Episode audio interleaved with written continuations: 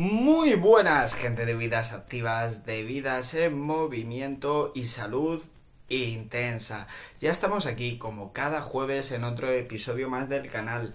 Lo primero recordaros que me podéis escuchar a través de Spotify, Apple Podcasts, Google Podcasts y Anchor y que mi contacto a través de Instagram por si queréis consultar mis publicaciones es todo en minúscula salud barra baja intensa. Aparte ahí hablamos del tema relacionado con la salud que queráis.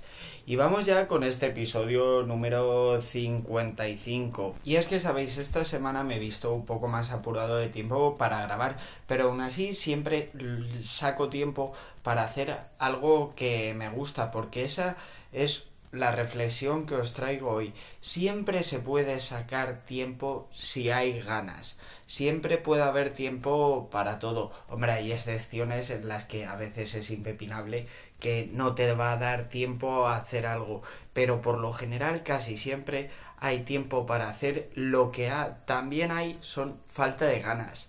Y ponemos de excusa el que no tenemos tiempo, pero realmente cuando decimos que no tenemos tiempo para hacer algo, lo normal, el 98% de las veces es falta de ganas. Y bueno, esta es una reflexión cortita, pero yo creo que es potente. Y hoy vamos a hablar de suplementación. De hecho, voy a criticar dos suplementos de forma dura que yo creo que lo único que hacen es vaciar tu bolsillo. Y bueno, dicho esto, puestas las cartas sobre la mesa, empezamos. Realmente la mayor parte de gente que nos dedicamos al mundo del fitness, de la nutrición, hemos probado multitud de suplementos y muchas veces hemos gastado el dinero de forma absurda en productos que realmente no tienen ningún beneficio o si lo tienen es un porcentaje muy pequeño y no nos hemos parado a evaluar el coste-beneficio de un suplemento y hemos malgastado multitud de dinero. Por eso hoy voy a hablar de dos suplementos que claramente son tirar el dinero. Y no digo con esto que los suplementos no funcionen. Sí, hay evidencia científica de que algunos suplementos sí que funcionan. Pero si en nuestra vida normal no llevamos una alimentación relativamente correcta o coherente, no entrenamos, no descansamos bien, no pretendamos obtener resultados tomando suplementos. No, los resultados van a llegar primero por hacerlo evidente bien y luego el suplemento, pues no sé decirte un porcentaje de lo que va a influir, pero dudo que sea mucho más del 5% y estoy regalando realmente. Creo que los beneficios que pueden tener los suplementos y desde un punto de vista de la salud son mínimos y desde un punto de vista estético pues casi peor. O sea, realmente son esos suplementos. Lo primero que tienes que hacer es llevar tu vida de forma más correcta, que tus patrones de vida sean más saludables, que te alimentes bien, que descanses, que entrenes. Y una vez que tengo conseguido esto, pues ya puedo hilar más filo con algún suplemento.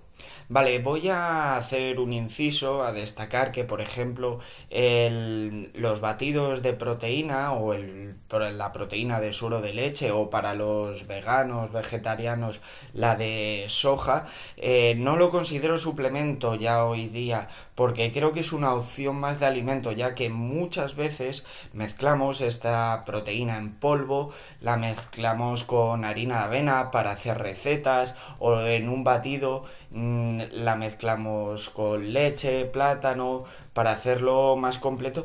Creo ya que esto mm, sí se sigue metiendo dentro de suplementación, pero creo que es una opción más de proteína, una opción más de alimento rico en proteína. Con lo cual, de esto no. De, este suplemento no voy a hablar, por como ya os digo, evidentemente tiene beneficios. Va a subir tu ingesta de proteína diaria. Y además, si eres una persona que te cuesta comer, te va a ayudar muchísimo porque es una forma muy sencilla de meter eh, proteína. Pero como digo, como se puede hacer ya multitud de recetas, o vamos, te metes a Instagram y ves pancakes con harina de avena y altos en proteína, que la mayor parte tienen harina de avena mezclada con proteína de suero de leche, que ya la compran directamente mezclado, la mezclan, el influencer de turno, son casi todos eh, igual. Con lo cual lo que digo es que esto yo creo que es una opción más de alimento y no un suplemento. Una vez acabado este inciso, que bueno, me enrollo bastante, vamos a ver lo que hemos dicho en el inicio del capítulo. Dos suplementos que seguro que estás tirando tu dinero. Y es que mirad, el otro día me metí en una página de suplementación y estuve trasteándola entera porque estaba buscando un, una proteína de suero de leche de calidad alto, un aislado. Y bueno, ya que estaba, me trasteé toda la página y la cantidad de productos que tienen a un coste grandísimo que no tienen ningún beneficio o la cantidad de productos que tienen a un coste muy elevado que sinceramente lo los puedo incluir con alimentos en mi dieta. Por ejemplo, eh, la cafeína, los suplementos de cafeína preentreno. No, es que es, es surrealista, porque para eso te puedes tomar un café. Tómate un café. O, por ejemplo, vitamina D Sale a la calle a tomar el sol. Aparte de que las vitaminas son liposolubles, muchas de ellas, es decir, que se disuelven en la grasa y su absorción va determinada también de la ingesta de grasa y muchas veces no tomo la suficiente grasa y me estoy metiendo suplementación de vitaminas y dices, pero esto no tiene por dónde cogerlo y aparte estoy tirando una cantidad de dinero, pero bueno, la verdad es que como la industria en todo, su función es vender. Tú eres el que tiene que encargarse de saber en qué te gastas el dinero o no. ¿Quieres un buen suplemento? Cómpratelo primero unas buenas zapatillas. Ese es el mejor suplemento que pueda haber, porque no le dedicas mucho dinero a los suplementos y luego, no, gastarme ciento y pico euros en unas zapatillas de entrenar es muchísimo. No, gástate el dinero en las zapatillas, que eso te va a hacer entrenar mejor y eso te va a dar beneficios a la salud y estéticos. Bueno, vamos a hablar de estos dos suplementos que, que voy a meter una crítica, pero muy grande. Evidentemente es un poco subjetivo, pero es que estaba analizando las bebidas, concretamente los pre, los intra y los post-entrenos esos tres tipos de bebida. Y es que es realmente desorbitado el precio y lo absurdo y, y luego ves las composiciones y es que sí, algunos están bien, pero no dejan de ser cosas que puedo ingerir de forma fácil. Por ejemplo, los preentrenos. Un preentreno que suele tener, suele tener un, hidratos de cadena, digamos, uy, hidratos de índice glucémico medio con absorción media no llegan a ser de, índice glucémico alto porque el pico de glucosa sería muy rápido y luego daría un bajón. Eh, también incluyen generalmente activadores como la cafeína, como la betalanina y algo de proteína. Esto es muy sencillo. Antes de ir al gimnasio, media horita antes, toma un producto como el plátano, con algo de queso fresco batido, que es una proteína fácil, y un café. Y ya está, y te dejas de batidos. Y además, si estás en pérdida de peso, eso va a ayudar a saciarte más que el batido, que van a ser calorías que ingieras de forma muy sencilla.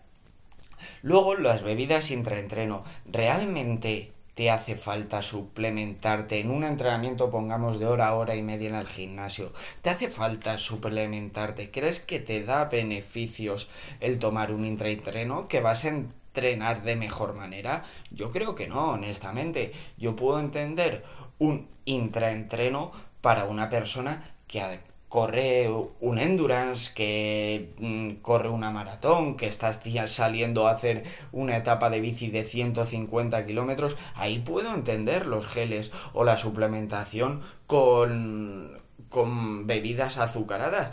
Bueno, ahí sí lo puedo entender. Lo que no entiendo es que vayas al gimnasio y ingieras un intraentreno plagado de azúcar, por supuesto, para rendir mejor. No, no vas a rendir mejor por eso. Y además vas a estar ingiriendo una cantidad muy grande de azúcar. Y bueno, ya las bebidas post-entreno, bueno, generalmente esta es la más inofensiva, pues la gente lo que suele hacer es justo después de entrenar se toma un batido de proteínas, que como ya digo, mezclado con agua o con leche es un producto que este no tiene ningún mal y de hecho puede ser hasta beneficioso, pero no te obsesiones con la bebida post-entreno porque toda la vida se ha hablado de la ventana anabólica, que es cuando el cuerpo tiene una mayor predisposición a absorber las proteínas y generar masa muscular. Esta ventana anabólica se dicen que son 20 minutos, media hora después del entrenamiento. Y la realidad, la evidencia es que realmente no existe esta ventana anabólica. Que sí, que después del entrenamiento sí puede haber organismos que estén más dispuestos a ganar, a asimilar mejor la proteína, pero realmente los beneficios son mínimos. Así que no vayas corriendo después de entrenar a tu casa porque se te ha olvidado el batido. No, tómatelo con calma. Si lo que importa es que cubras tu proteína diaria.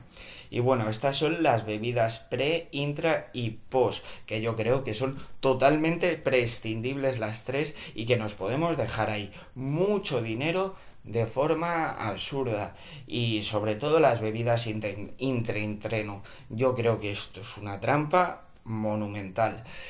Y el segundo producto al que voy a criticar, que creo que es lo más absurdo gastarse el dinero en esto, además es realmente caro, y está demostradísimo, ya hay multitud de estudios que tienen evidencia de que no funciona y son los quemadores de grasa, más concretamente la L-carnitina. ¿Qué ocurre con la L-carnitina? ¿Qué es la carnitina? Bueno, la carnitina, digamos que es lo que se encarga o la enzima encargada de pasar el ácido graso a la mitocondria donde se producirá la beta oxidación, un proceso que es la beta oxidación que realmente es la descomposición del ácido graso para que luego se metabolice y se transforme en energía. Lo que es un quemagrasas de toda la vida. Pues igual la teoría está bien pensada. Joder, voy a meter a este facilitador de de meter el ácido graso en la, en la mitocondria para que ahí el ácido graso se queme, ¿no? Si la teoría está bien de mm, incluir ese facilitador en mayor medida para que eh, el ácido graso pase a donde tiene que ir a quemarse, pero la realidad es que no tiene ningún sentido porque tenemos suficiente carnitina en el cuerpo para meter el ácido graso en la mitocondria. El problema es que tenemos exceso de ácidos grasos y por meter más carnitina no vas a quemar más ácido graso porque la mitocondria va a tener un límite de, llenarse de o, o si no llevo una vida activa por mucho que meta carnitina y meta ácidos grasos a la mitocondria, si no los quemo, no los quemo. Es como yo siempre pongo el ejemplo, eh, tienes un coche de 65 caballos y le metes el mejor combustible que hay. Sí, igual su rendimiento del motor mejora un poquito, pero va a seguir teniendo 65 caballos, ¿eh? No va a tener 150 de repente. Bueno, quizá no es el ejemplo más acertado, pero creo que te hace una idea de cómo, de cómo funciona el, motor del cuerpo. Y es que no realmente es un producto, como digo, muy muy caro y la evidencia, no, o sea, los estudios demuestran que no tiene ningún beneficio, o sea, que realmente no aporta nada.